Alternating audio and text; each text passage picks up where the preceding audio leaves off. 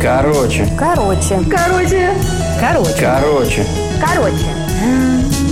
Короче. Короче. Короче.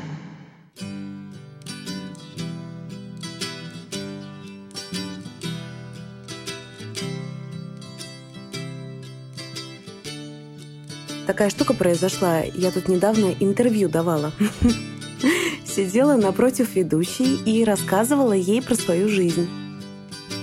И знаете, почувствовала себя такой дурой. Не в моменте, а когда мне прислали видео и спросили, ну, тебя все устраивает?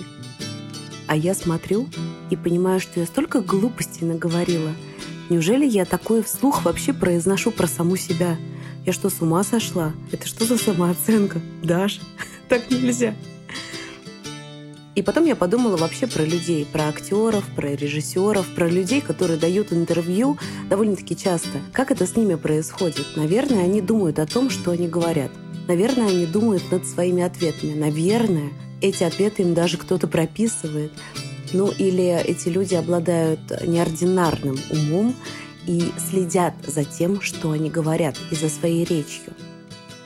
И, наверное, они также становились жертвами самих себя.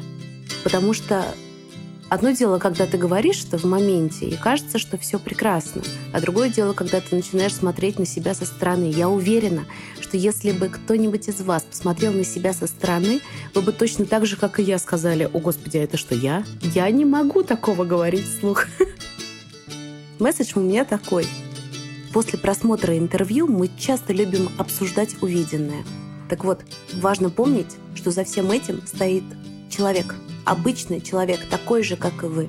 Он просыпается по утрам, делает тебе завтрак, чистит зубы, просматривает э, свой Инстаграм, Телеграм, почту. У него есть обязанности, есть семья, есть пожилые родители, есть дети, есть животные. Все то же самое. Короче, не судите строго, да не судимы будете.